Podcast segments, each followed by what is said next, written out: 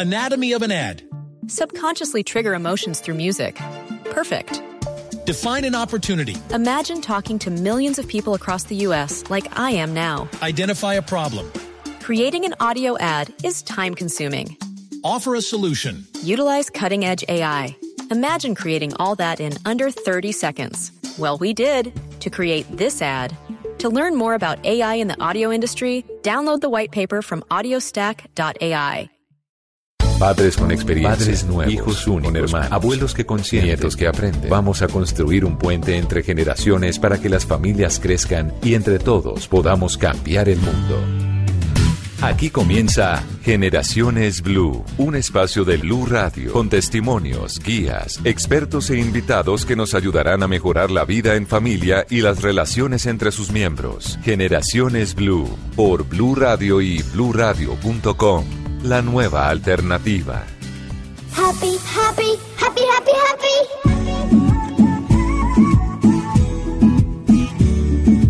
Happy, happy, happy, happy, happy.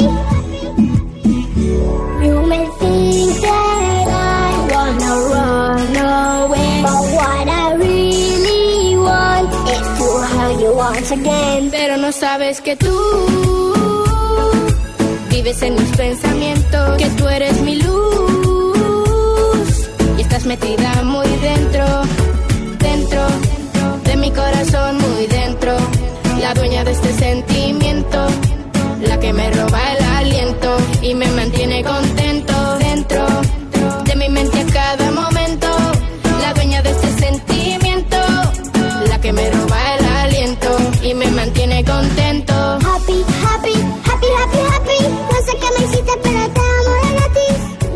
¿qué tal? Buenas tardes. Este domingo 24 de marzo aquí estamos acompañándolos. Les damos la bienvenida a este espacio, un espacio que ya saben ustedes, construimos de la mano de ustedes este espacio de generaciones Blue. Hoy hablamos de un tema de un reto, como todos los retos que tenemos cada semana, y de las alertas que se hacen para la formación de nuestros hijos. Hoy la importancia del juego en esos procesos de aprendizaje, los juegos tradicionales, los juegos de parques, los espacios recreativos, los espacios al aire libre versus la tecnología. La tecnología puede verse como un enemigo o no. A través de la tecnología, de las redes sociales, nos están llegando o les están llegando a nuestros hijos, sobre todo a los adolescentes, retos virales que son muy, muy peligrosos. Hace poco se registró precisamente un reto en redes sociales que eh, apareció, nació en Chile y que estaba generando gran terror entre los padres de familia porque entre los adolescentes los estaba llevando a atentar contra su vida. Así que es una de esas alertas que se han hecho a través de redes sociales. Pero esas redes sociales, esos retos virales, esos juegos digitales que muchas veces sentimos que les están robando todo el tiempo y todo el espacio, se tienen que ver como enemigos se tienen que ver necesariamente como enemigos, esas nuevas herramientas son una ayuda, o podemos nosotros hacer parte de ese proceso de formación y tenerlos como aliados. Son una realidad. La, la, el problema o la, la dificultad o el reto más bien que tenemos nosotros como padres es cómo adaptarnos a esa realidad. Ese va a ser nuestro debate. Aquí estamos entonces para conversar con ustedes sobre este tema y con esta canción del cantante venezolano Miguel Ignacio Mendoza. Lo recuerdan seguramente más fácil como Nacho. Nacho además recibió ciudadanía colombiana hace unos cuantos días, el mes pasado. Había prometido a sus seguidores aparecer al lado de sus hijos. Sus hijos son Diego, Miguel y Santiago interpretando el tema y así lo hizo. Con esta canción en su trabajo involucró a sus hijos y los puso también como protagonistas de su vida artística. Les damos la bienvenida en este espacio. Seguimos construyendo de la mano de ustedes. Soy Mónica Jaramillo. Esto es Generaciones Blue. Bienvenidos. Este que me roba el aliento y me mantiene contento.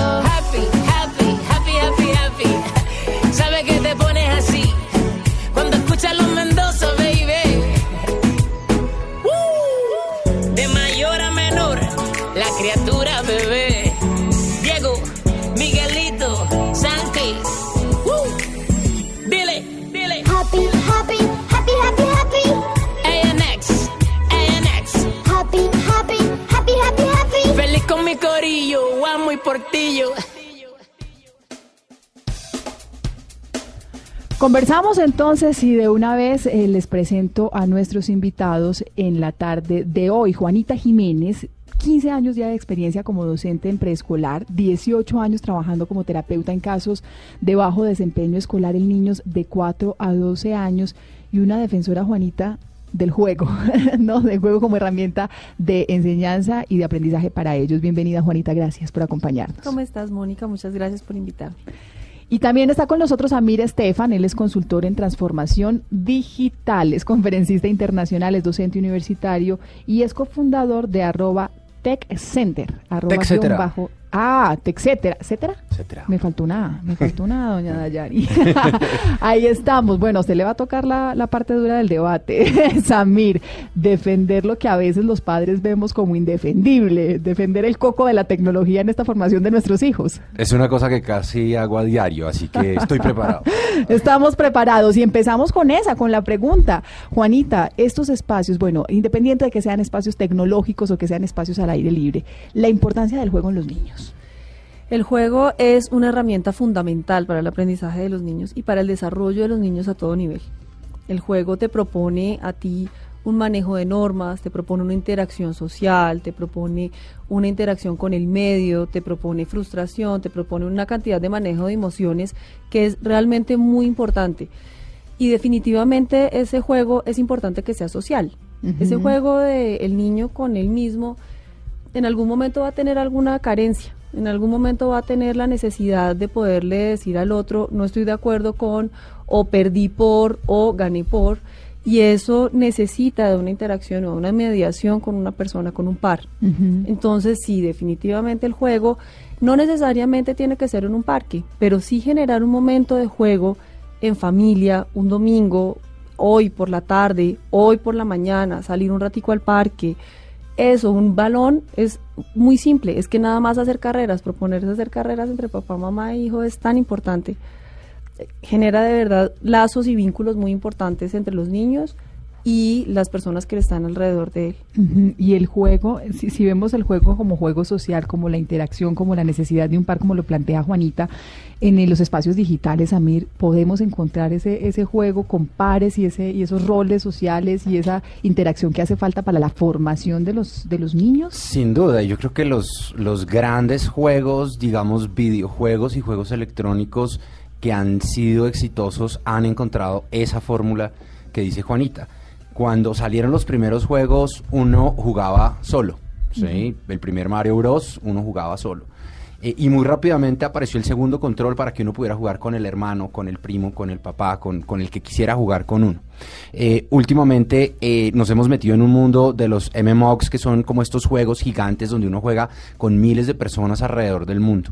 Yo tengo un ejemplo que me llama mucho la atención. Hace unos años eh, mi hijo estaba jugando un juego y yo lo oía hablar y yo decía, pero ¿con quién está hablando? Él tenía un gran amigo eh, que era hijo de, de, uno de los agregados militares de Estados Unidos acá en Colombia, que se devolvieron a Estados Unidos. Y ese día me di cuenta que ellos seguían jugando, el uno en Washington y el otro en Bogotá, porque se conectaban al mismo juego al mismo tiempo y seguían jugando. Y yo creo que eh, una de las cosas interesantes de los videojuegos que a veces no vemos es lo parecido que son al modelo educativo. Si ustedes se ponen a pensar en un colegio y se ponen a pensar en un videojuego, no de matar, porque lamentablemente digamos que el, eh, el tipo de juego que más se, se, juega hoy, el más exitoso son estos first player shooters, pero si uno, si uno sale un poquito de eso y mira esos juegos de eh, como, como Zelda, juegos que, que obligan a los niños a ganar experiencias, a aprender cosas para pasar niveles, es muy parecido a lo que hacemos en el colegio, ¿no? uno, uno, cuando entra al colegio, uno no sabe nada, durante el año tiene que aprender, ganar unos skills para poder presentar unos exámenes para pasar al siguiente nivel y los juegos son exactamente lo mismo. Y ese modelo en el que yo ya no juego solo, sino que puedo jugar con alguien que está al lado mío o con alguien que está al, otro lado del planeta, es fantástico desde el punto de vista social, es fantástico desde el punto de vista de enseñarle a los niños a manejar problemas complejos, a tener que trabajar en equipo, a manejar la frustración, pero siempre requieren el apoyo y el acompañamiento de un papá que esté al lado de ellos viendo si lo que está jugando hace sentido para la edad y si la gente con la que está compartiendo es la gente con la que compartiría si estuviera en vivo. Y es, y es también el espacio que uno tiene que supervisar y acompañar en el control de los tiempos, por ejemplo, que es como eh, una de las amenazas grandes que se ven en, en estos, en este tipo de juegos y en estas herramientas tecnológicas, y es que pierden la noción del tiempo, se desconectan a tal punto que se les empieza a convertir en una adicción. Pero en los juegos digitales, en estas plataformas digitales, Amir, puede también uno ver que, que puede hacer elementos importantes en ese proceso de aprendizaje, sí, definitivamente sí. Sin, sin duda alguna. O sea, hay estudios que demuestran que, que los videojuegos sirven para enseñarle a los niños, por ejemplo, a tener motricidad fina, a tener coordinación de su ojo y, y sus manos, a, a- a enfrentar problemas complejos y lograr partirlos en pequeñas tareas que luego pueden convertir en solucionar ese problema complejo. Eh, la verdad es que vuelvo al cuento. Yo creo que hay dos grandes retos con cualquier tecnología que uno utilice. La primera, pensando en los niños, la primera, que los papás se aseguren que los juegos que los niños están jugando son acordes a la edad que tienen esos niños. Así como las películas, uno sabe que esta película es categorizada para todos, para 12 o para 18. Los juegos igual, los juegos tienen 0, 5, 12, 18, pero la mayoría de los papás no lo saben. Y la segunda, que uno entienda que así como no es bueno salir y jugar fútbol 24 horas al día, no es bueno ir y jugar Mario Bros. 24 horas al día y que los niños y todos nosotros tenemos que cambiar de actividades a lo largo del día para ejercitar diferentes músculos sin olvidarnos que el cerebro es uno de ellos. Juanita, en este, en esta conversación, eh, yo planteaba al inicio del programa, estas, estas herramientas son una realidad, son la realidad que tenemos hoy, sí o sí, Ajá. gústele o no. Y muchos papás se pueden enfrentar con, con, con una decisión de, de, de que en mi casa no se juega, en mi casa no hay esos aparatos, en mi casa no les permito ese acceso a este tipo de juegos, pero llega el niño del colegio, la niña del colegio y a decir, pero es que en la casa de tal sí, porque él sí y yo no, y empieza también a sentir eh, discriminación en cierta medida por no tener acceso a herramientas, a plataformas, a videojuegos que, que, que sus generaciones tienen acceso. ¿Cómo hace uno para manejar esa línea delgadita de, de, de no estoy de acuerdo, de no quiero, estas son reglas en mi casa, pero entender que es una realidad es una realidad en la que están inmersas nuestro- están inmersas nuestras nuevas generaciones, nuestros hijos, y que está latente. Si en mi casa no están los espacios, en otros lugares tienen esos espacios. Mira, a mí me parece gravísimo satanizar las cosas. Si cabe eso, eh, este término aquí dentro del tema. Porque es tan peligroso. Para mí, lo prohibido es la causa del apetito. Y, es, y se da más en, incluso en la infancia que ya ahora en los adolescentes. Si tú a un niño le prohíbes rotundamente y le dices el no porque no, ya nuestras generaciones son un poquito más creativas o son un poquito tienen un poquito más de apropiación de los temas en los que trabajan y ellos ya te van a decir, mira, sabes una cosa, yo no entiendo por qué si la mamá de Pepito Pérez que lo quiere igual y es tan mamá como tú y le permite jugar un ratico de sus juegos, ¿por qué tú no me lo vas a permitir? ¿Qué es lo que pasa? que se está volviendo para los papás, o sea, yo estoy totalmente de acuerdo con que uno no se puede retirar de la realidad que esos juegos existen, pero ¿qué es lo que pasa? Que si tú vas a generar el juego, eh, eh, digamos ese juego que del que estaba hablando Samir, como la única estrategia para que el niño no se aburra y te deje tranquilo en la casa, ahí estás quien está generando el conflicto y el problema es la mamá, no lo está generando el niño. Si tú vas a generar que ese sea un espacio para que el niño valore, aprenda, entienda, el día está lluvioso, ya salimos, hicimos otros planes, puedes sentarte a jugar un rato y puedes hablar de tu tema, eso es una posibilidad muy positiva. Ahora, estamos también eh, frente a unos niños que no saben, no saben desaburrirse si no tienen luz o si no tienen internet. Es un poco complicado. Entonces, a mí me parece que también es importante que como papás empecemos así como yo estoy segura que te ha pasado a ti, que has cargado carritos en la cartera. Es importante que también te cargues en la cartera un Play-Doh, por ejemplo. Esas plastilinas se caen, se secan, se barren, no tienen ningún problema. Las plastilinas que tienen, que son hechas en casa, por ejemplo, también te pueden permitir en algún momento, eh, esas masas te dejan como un poquito más a la imaginación qué puedes hacer y pueden ser un, una- un recurso también muy positivo para juego del niño. A mí me parece que es muy importante permitirle a un niño que se aburra y permitirle al niño que se aburra y también solo genere un poquito de espacio de creatividad. De, no sé, dejarle ropa, en vez de regalar la ropa toda, muy lindo, pero también guárdale ropa tuya a tu hijo, guárdale ropa del papá a tu hijo, del abuelo, un sombrero, una boina, maquillaje, no sé. Hay tantas cosas que uno le puede dejar a un niño para que él haga uso de su creatividad, como también me parece que es positivo de vez en cuando y con su dosis puesta, también decirle, mira, tienes de esta hora a esta hora para que pases un rato súper chévere con tu juego de computadora, con tu juego, con tu consola, con lo que sea. Yo, yo adicionaría una cosa que me parece súper interesante y es, Juanita menciona una cosa que es tal vez lo único que a mí me preocupa del, del modelo de, de, los juegos tecnológicos y es, es la falta de imaginación. ¿sí? Cuando uno era pequeño, uno jugaba con un par de palitos que eran un avión. Los niños de hoy, como, como visualmente los juegos son tan ricos, entonces digamos que pierden esa capacidad de ellos imaginarse cosas. Y sin embargo, lo que hemos visto en los últimos años es como varios de los fabricantes de videojuegos que, que están más especializados en los niños están encontrando modelos en los cuales tratan de unir ese modelo de construir, jugar, imaginar en un solo juego. Un, un gran ejemplo es eh, hay, un, hay un aparato que se llama el Nintendo Switch y para el Nintendo Switch salieron unos accesorios que están hechos de cartón, que se llaman los Labo. Eh, y entonces uno compra básicamente seis plantillas de cartón con las cuales puede armar diferentes cosas. Entonces uno ve al niño armando un, un, aparato a partir de cartón, metiéndole la consola adentro del aparato y, y, son juegos tan sencillos como este es un piano, pero es un piano físico Ajá. que suena, ¿sí?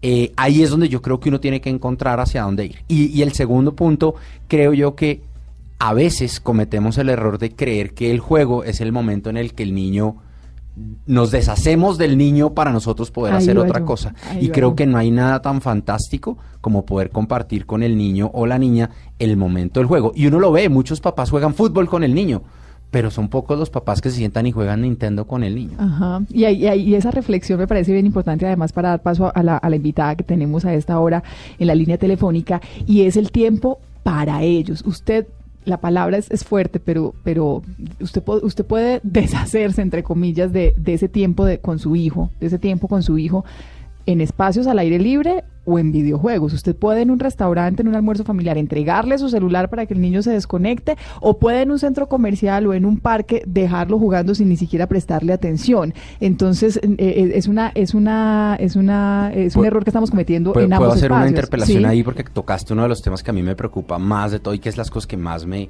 sacan el quicio. Y es, si uno va a ir a un restaurante y va a llevar a su niño eh, y, y quiere ponerlo a hacer algo mientras come, no debería ser a costa de, los de las demás personas que están en el restaurante. Y uno lo ve, el iPad niñera, los niños que sientan les ponen el iPad a todo volumen a que vea Baby Shark y uno está tratando de comer con la esposa oyendo Baby Shark en la mesa al lado y como los papás nos volvemos inmunes a los ruidos Me de de- nuestros hijos. me declaro culpable. ¿no? Uno se vuelve inmune al, ruido de sus hijos, Sí, sí, pero los sí, vecinos sí, no. y no, o sea, van a ir Es al cierto. restaurante chévere, no pongan la música a todo volumen, o pongan los audífonos, o más chévere, lleven el Play-Doh, lleven los crayones. ¿sí? O interactúe con él y hable con él, porque es que a veces el niño está ahí sentado y está aburrido porque es que usted no lo incluye en la conversación no lo hace partícipe del espacio. Irma Salazar eh, pertenece a la Corporación Juego y Niñez, es licenciada en Educación Infantil, es magíster en Ciencias de Educación y gerente técnica de esta Corporación Juego y Niñez, una corporación que es sin ánimo de lucro y está dedicada a gestionar esos proyectos que promuevan el valor del juego entre niños, niñas y adolescentes en el país, en Colombia. Irma, ¿qué tal? Buenas tardes. Muy buenas tardes, Mónica. Un saludo para ti y para todos los oyentes. ¿Cómo avanzan ustedes, Irma, en este proceso tan bonito, en esta promoción del valor del juego en Colombia? Pues escuchándolos, eh, yo pensaba, bueno, cómo es de difícil hacer eh, la comprensión precisamente del valor del juego y eso es lo que sucede en el país.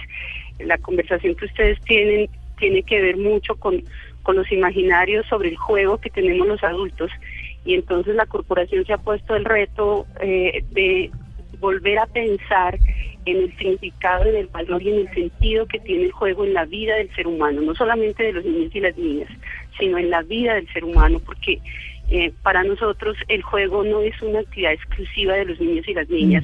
Los adultos también jugamos, los adultos también tenemos un, un- un, digamos, un impulso lúdico, ese impulso que nos hace también sentir alegría, querer disfrutar, eh, querer asombrarnos todos los días de la vida y, tener esa posibilidad de jugar desde múltiples posibilidades. Pero fundamentalmente la corporación lo que busca es que a, a, partir de esa reflexión y esa recordación que hagan los adultos, eh, promuevan y propicien y garanticen el derecho al juego de los niños y las niñas en la familia, en la comunidad, en el barrio, en el hospital, en la vereda, en el corregimiento, eso es lo que hace la corporación y, ya desde hace muchos años eh, vamos a cumplir mm, ya 19 años formalmente constituidos. Es un trabajo que, que ha tenido muchos retos, que, que implica también transformaciones en, en, la, en la política pública, en los imaginarios sociales, en los imaginarios comunitarios y bueno, ese es el reto en el que estamos. Ese, ese trabajo, Irma, que están haciendo en esos espacios locales sí que me parece bien valioso porque ustedes vienen trabajando también en, entre juegos tradicionales y autóctonos y tiene una diferencia bien importante, pero además tiene un impacto bien importante para las comunidades. ¿Cuál es esa diferencia entre juegos tradicionales y autóctonos y cómo están ustedes promoviendo eh, la implementación de esos espacios? Bueno, es que eh, es sencillo, el juego autóctono es el juego propio, el juego creado por una comunidad, por una localidad, por una familia, eh, como tú quieras, pero que es propio. El juego tradicional es aquel que se juega desde hace muchos eh, años, desde hace muchos siglos, eh, pero que no necesariamente ha sido creado acá. Entonces el juego tradicional, por ejemplo, hay un juego tradicional clásico que es la golosa, la, la rayuela, el avión, eh, patacoja, lo llaman de miles maneras en diferentes contextos, pero este es un juego de origen eh, europeo realmente.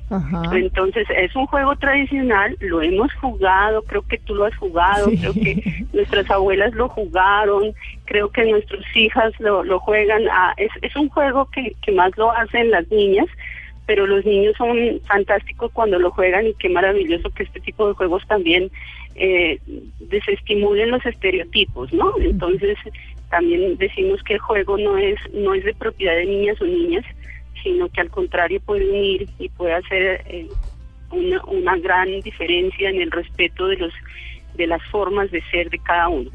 Entonces, este es un juego tradicional, pero no es autóctono. En cambio, hay muchos otros que sí son autóctonos eh, que se juegan en nuestras regiones, que han sido creados en nuestras regiones y que tienen un valor muy, muy importante frente a lo que significa la comunidad, frente a lo que significa la cultura propia. Es la conservación de la cultura a partir del juego también, que es bien importante. Irma, gracias por acompañarnos en este espacio en Generaciones Blue. Feliz tarde. Muchas gracias. Gracias. El, la pregunta es esa. ¿Qué, qué, jugaban ustedes de pequeños? ¿Qué recuerdan ustedes de pequeños? Ustedes ahorita me dan la respuesta, vayan pensándolo, porque, porque también esa puede ser una invitación. Si usted, si usted toma un juego de pequeño y lo usa como un espacio para llevarlo a su hijo, le está heredando una bonita tradición, pero además le está haciendo una conservación cultural bien importante. En las calles preguntamos lo mismo, el juego que recuerda de su infancia. Esto nos contaron. Bueno, el juego que más recuerdo es Jermis y lo jugábamos con todos los amigos de la cuadra eh, casi todas las tardes. El que más recuerdo es Rejo Quemado y lo jugaba con unos primos que eran un poco mayores que yo y obviamente perdía y me daban Rejo. El juego que más practicaba aquella época se llamaba Cuca Patada y lo hacíamos con tarritos de jugos Tampico o de jugos Piti de aquel momento. Consistía en que si el tarro pasaba por la mitad de las piernas de alguno, los demás lo agarraban a patadas hasta un punto base. Ya regresamos con Generaciones Blue. Continuamos con Generaciones Blue. Hace unos instantes antes del corte les preguntábamos a algunos de nuestros oyentes en las calles el recuerdo de infancia, el juego que recuerdan de infancia, una pregunta que también hicimos a través de redes sociales con el numeral Generaciones Blue. Algunas de esas respuestas, eh, el que más me gustaba era Jermis. Jermis. Jermis 8, yo ¿Te acuerdas, Jermis, que uno botaba una bolita y había como unos palitos cruzados y uno tenía que cogerlos todos mientras rebotaba? Esa es eh, María C. Montenegro, nos, nos escribe este. Luis García dice Tarrito, Jamie, Cojín de Guerra, Ponchao. Yo, Jamie y Ponchao. Ahí en, en esos dos me quedo. Em, Colombia Libre, País Taja, ZF, Rayuela y de mesa el parqués. Ay, el parqués era, el parqués me recuerda también a mi abuelo que jugó hasta su último día con, con sus, con sus yernos, ¿Sí? con sus yernos jugaba parqués. ¿Qué recuerdan ustedes, Juanito? Un juego que recuerde de su infancia. Antes que nada, mi hijo juega parqués con sus abuelos. Ay, qué bello. y le parece el mejor plan. O sea, no, no hay clase o yo tengo que trabajar un sábado, me voy para donde mis abuelos y es feliz porque ellos le dicen tú me vuelves nada y ya se sabe cuál es eh, la talanquera, las dos fichas, el seguro, no sé cómo, ya se sabe las medidas de 7 a 5, de 5 a 7, estos son 12, tengo que sacar, es una machera. Mi hijo y mi verdad, suegra tienen chévere. 162 reglas que se han inventado Sí. entre ellos, entonces ya no pueden jugar con nadie, sino solo Sí, ellos dos. se entienden ellos cierto. dos, pero que sea también un espacio para la recuperación. Miren que hay unas Claro. invitaciones que se pueden hacer, que rico un domingo en la tarde poderse uno sentar a jugar parqués con sus hijos. Yo parqués hace mucho rato Y no en juego. familia es riquísimo. Y Y, en después familia. de parqués, unas once ricas de esas de acá, para un frío de domingo. Es una invitación que les hacemos antes de seguir hablando de, de estos juegos y de lo que recuerdan ustedes de infancia. Vayan pensando ya en el- no en el juego, sino en el juguete. En el juguete de infancia, en ese juguete que ustedes quisieran Pero recuperar. venga, déjeme, yo voto mis dos juegos. Ay, por tengo favor. dos que me encantan. Por Uno, favor. uno es porque precisamente me acuerdo de mi abuela. Yo jugaba Rumi con mi abuela. Ay, Y nos bello. sentábamos todos los nietos pequeños y jugábamos Rumi con ella. Y el otro, en el colegio jugábamos policías y ladrones todos los días. Era, pero además era como recreo. nivel, era como nivel Sí. G.I. Joe. No, la gente saltaba de las, saltaba de las graderías seis metros para que no lo cogieran. Era una cosa súper fantástica. Ay, el yo no había juego y la pensado en, importancia del jue- juego. en ese ¿Eh, juego. ¿Policías y ladrones? Pero ¿sabes qué me encantaba a mí? Mi familia es mitad rola, mitad paisa. Y para mí era un sueño poder ir a Medellín porque el clima me permitía quedarme afuera más tiempo. Claro. Y jugábamos tarro, que uno le pegaba la patada al Sí. tarro y después salía a esconderse. Sí. Bueno, y bombas de agua. Sí. Uy. Nos encantaba porque entraba uno, además, rendido. Yo me acuerdo que me acostaba a las ocho y media de la noche porque de verdad la energía no me daba para más. Sí. Bueno, ahí está el espacio. La idea es no perder esos espacios, es reencontrarnos en estos espacios. Y a propósito, María Mercedes eh, Casas Reyes, ella está con nosotros a esta hora de la tarde, ella es de la Clínica de los Muñecos Casas Reyes. Este es un negocio familiar que funciona hace 38 años. Hay que decir que, que con la entrada de la tecnología, pues ellos ya nos han dicho, sus clientes bajaron, los arreglos no son los mismos, pero han mantenido la tradición familiar esperando todos los días a alguien que siga interesado en mantener su juguete más preciado, en conservarlo. María Mercedes es diseñadora de modas para los vestidos de muñecos. María Mercedes, ¿qué tal? ¿Cómo estás? Buenas tardes. Buenas tardes. Gracias por atender nuestra llamada, María Mercedes. ¿Cómo va ese trabajo en la clínica de los muñecos? ¿Cuál es el muñeco o el juguete más preciado que al menos haya pasado por sus manos y que usted más trabajo haya tenido que dedicarle?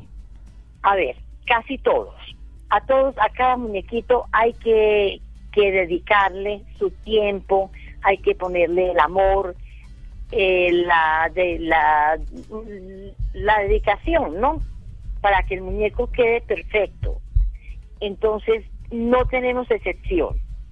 Todos para nosotros tienen un valor específico, especial, porque nos damos cuenta cuando la gente llega allá a llevar los muñecos. Sí.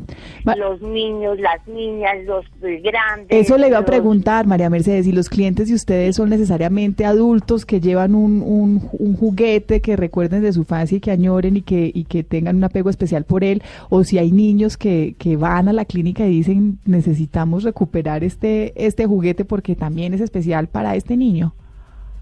Claro que sí, hay muchos adultos Que llevan el perrito, el gatico que tuvieron cuando tenían 5, 6, 7 años y en este momento el señor tiene 40, 45 años. Mm. y entonces lo dejan con recomendado que por favor que tiene 30 años el muñeco que él generalmente esos muñequitos son de peluche no Sí, sí. los que ellos llevan Y si, y si Sí, yo ellos- llevo, y si yo llevo un juguete de hace 30 años, ¿cómo hacen ustedes la recuperación, los materiales? Todo esto ha cambiado mucho. a ver juguetes en sí no estamos arreglando porque esos juguetes ya no se consiguen los repuestos generalmente son a base de una gran cantidad de piñones y las cuerdas tampoco se consiguen, entonces esos muñecos ya, esos juguetes ya no los arreglamos. Arreglan muñecos. Toda clase de muñecos. Ah, perfecto. De porcelana, de plastisol, de polietileno, de cartón, de pasta, de todos esos eh, muñecos los arreglamos.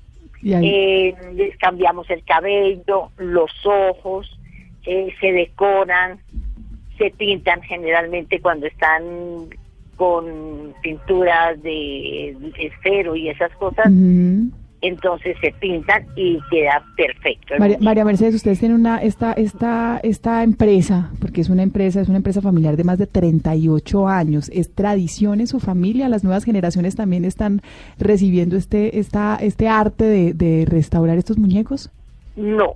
¿Ya se está acabando entonces la tradición? Si nosotros nos morimos, que ya nos faltará muy mucho, mucho, entonces esto, sea, la clínica se acaba porque ninguno de nuestros hijos, ni nietos, ni nadie le ha hecho el guiño a, la clínica.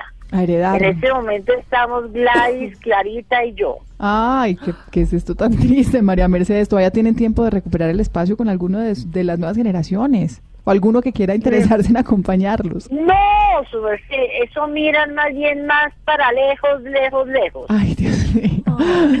María Mercedes.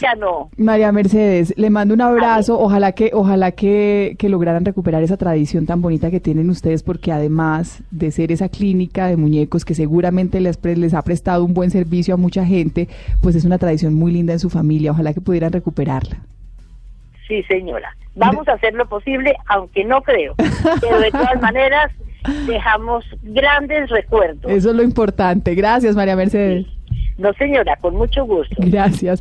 Juanita, el, el tema de los juguetes, la pregunta que yo tengo es, ¿los apegos son sanos o no? ¿Es, es, es, es sano que un niño se apegue y se aferre tanto a un solo juguete al punto de que si, que si le falla, que si se le daña, de que si no lo tiene, pueda ser muy, muy traumático para él? Yo pienso que es importante que se le explique al niño desde siempre que los juguetes tienen un momento de uso, igual como la vida de cualquier cosa que él tenga y de cualquier eh, persona. La vida útil de los juguetes se acaba. Ahora, me parece que no es mal sano que un niño genere apego a su juguete. ¿Qué pasa, por ejemplo, eh, en el jardín infantil? Tú puedes decirle a la mamá que para que el niño se adapte más fácilmente, lleve ese juguete en la maleta. Nosotros usamos decirle que lleve el juguete en la maleta o que lleve algo que huela a mamá, para que él se sienta como conectado con la casa.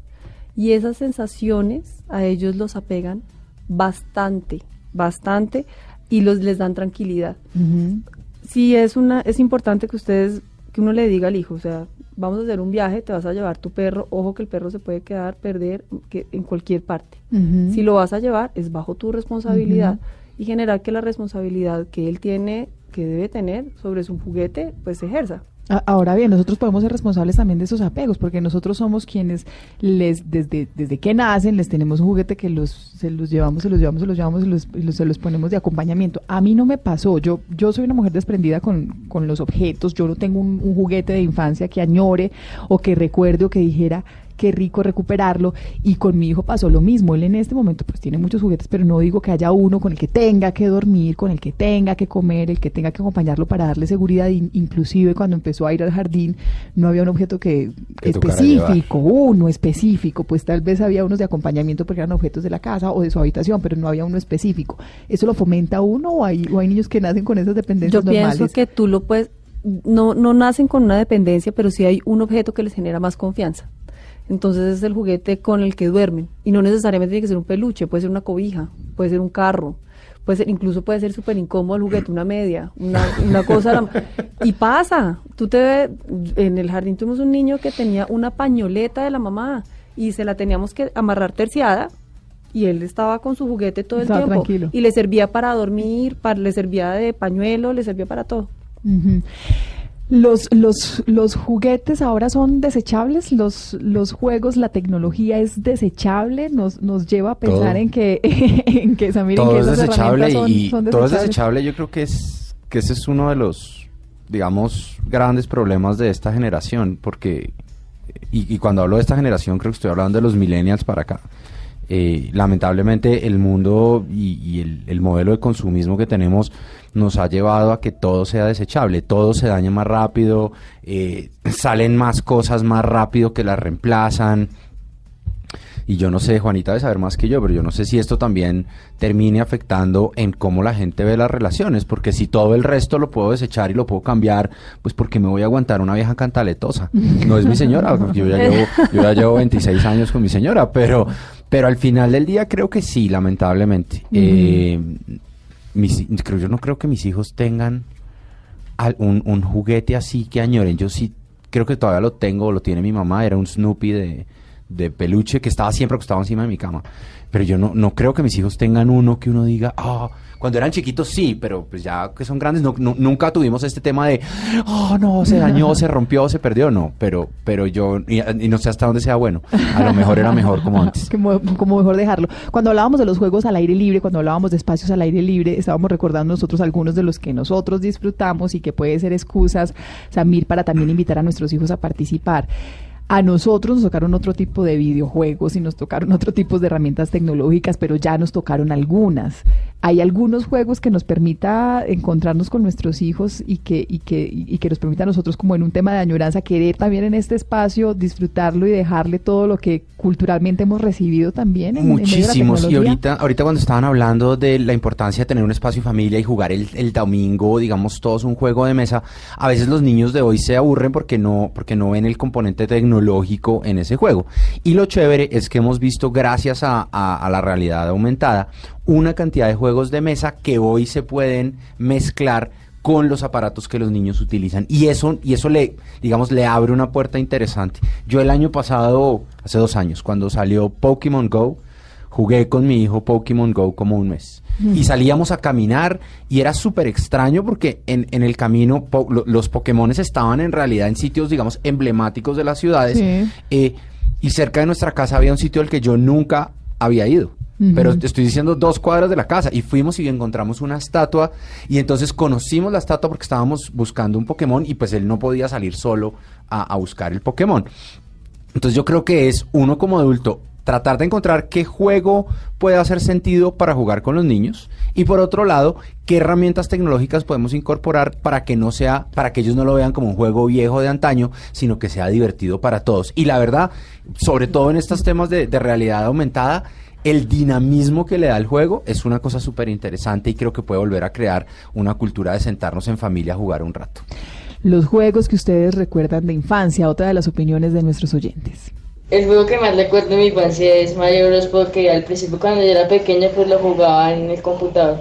Cuando yo estaba pequeña, yo me recuerdo mucho que jugábamos con mis hermanas y con todos los chicos de la cuadra a un juego que se llamaba el repollo.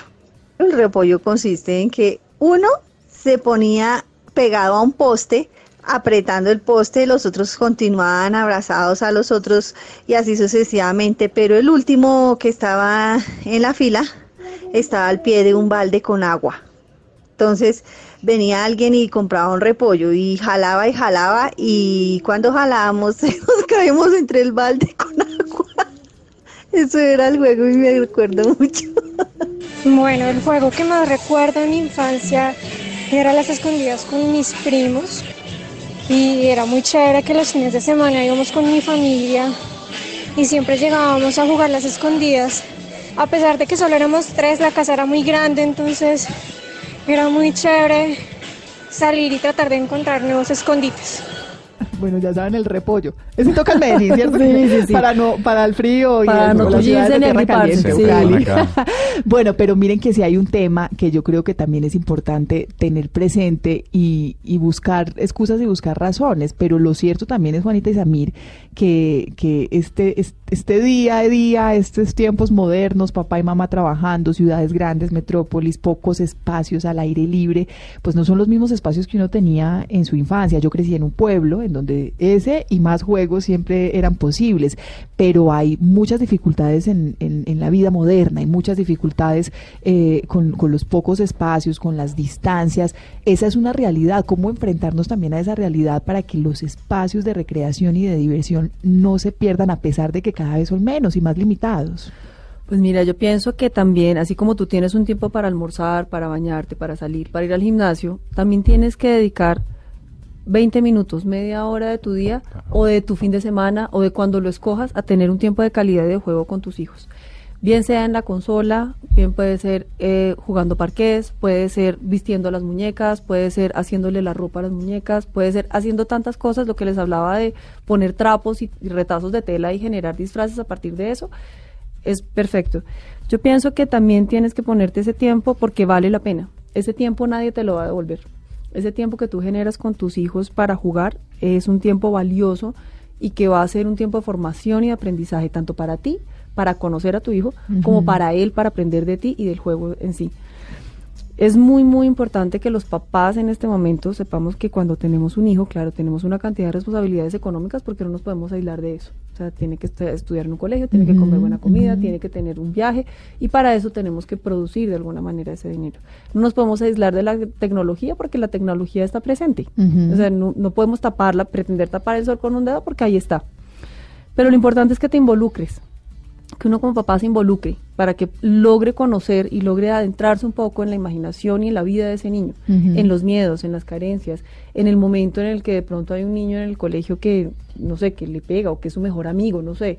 Ese momento de juego es un tiempo de comunicación tan valioso, tan absolutamente como, eh, invaluable, es que, es que no, no tienes forma de devolver ese tiempo. Tu hijo no va a volver a tener seis años nunca en la vida. Entonces es momento de que tú le saques un poco ese tiempo. No tiene que ser 20 horas, eh, tiene que ser un rato. Sí. Y tiene que ser un rato en el que tú dejes tu celular entre la cartera, en que el, en que el televisor está apagado y puede caerse el planeta Tierra. Pero tú estás con tu hijo y vas a disfrutar con tu hijo de ese juego que va- planearon eh, compartir. No, es- no es un tema de cantidad de tiempo, yo creo que es un tema de calidad. Y creo que el gran problema que tenemos es que nosotros queremos pretender que los niños se enfoquen cuando nosotros tenemos tiempo, pero cuando nosotros nos, nos, nos involucramos en una actividad de ellos y nos suena el celular, nosotros sí paramos y nos vamos a hacer la otra cosa. Yo creo que eso que acaba de decir Juanita de usted tiene que tener el espacio en donde usted mismo cierra la puerta a sus distracciones, eh, es más importante. Sobre todo porque resulta que nosotros, a nosotros nadie nos enseñó, nosotros los, los, los inmigrantes digitales, Sí. nadie nos enseñó, somos los que peores errores cometemos, ellos no tanto. Samir, gracias por este tiempo y gracias también por esta conversación tan interesante en torno a la defensa de algo que nos da mucho susto, pero que tenemos que entender también como una realidad. Esa llegada a la tecnología es parte de nuestro día a día, de nuestra cotidianidad y sobre todo de nuestros hijos. Muchas gracias por la invitación. Yo creo que eh, me voy me voy feliz porque cuando uno ve generalmente a, a personas como Juanita, todavía hay gente que sataniza la tecnología y creo que no, creo que los dos coincidimos en un mensaje que es si usted se involucra, si lo hace parte de la vida cotidiana, si no lo si no es el reemplazo, porque el problema es cuando la tecnología se vuelve el reemplazo del papá, eh, puede ser para bien de todos y puede ser divertido. Samir, gracias. Y también entender que así como el uso de la tecnología nosotros lo podemos eh, tener y la podemos eh, eh, involucrar en nuestras vidas como una excusa, los otros juegos también. Entonces hay que tener también esa medida y ese equilibrio. Juanita, muchas gracias por el tiempo, por los consejos, por la conversación. Qué linda, Mónica, con el mayor gusto. Gracias, gracias por el espacio.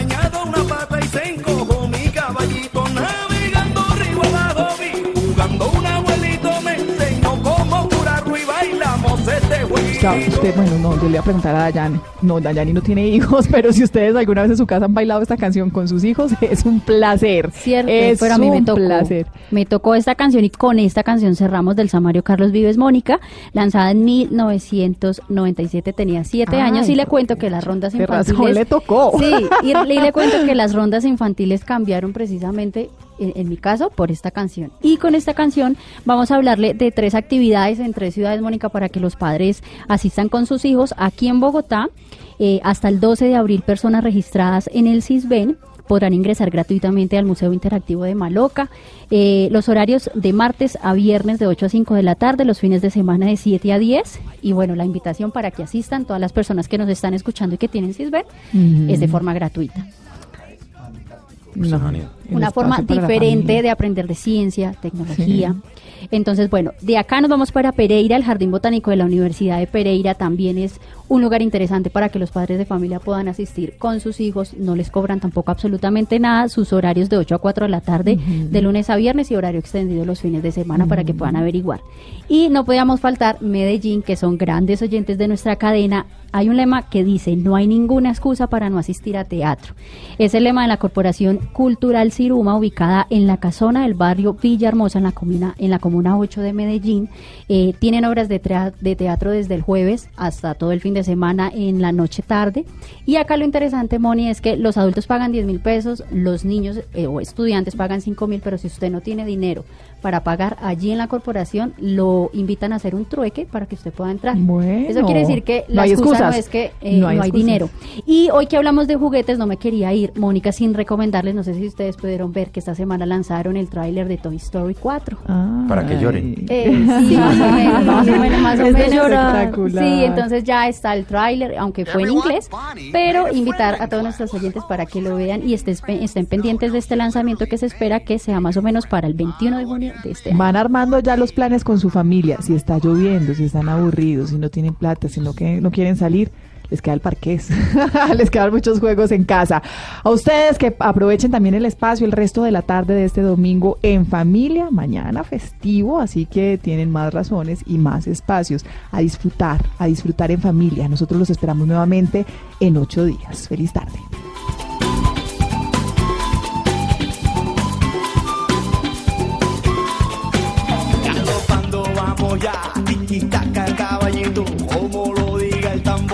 Hacemos con las manitos,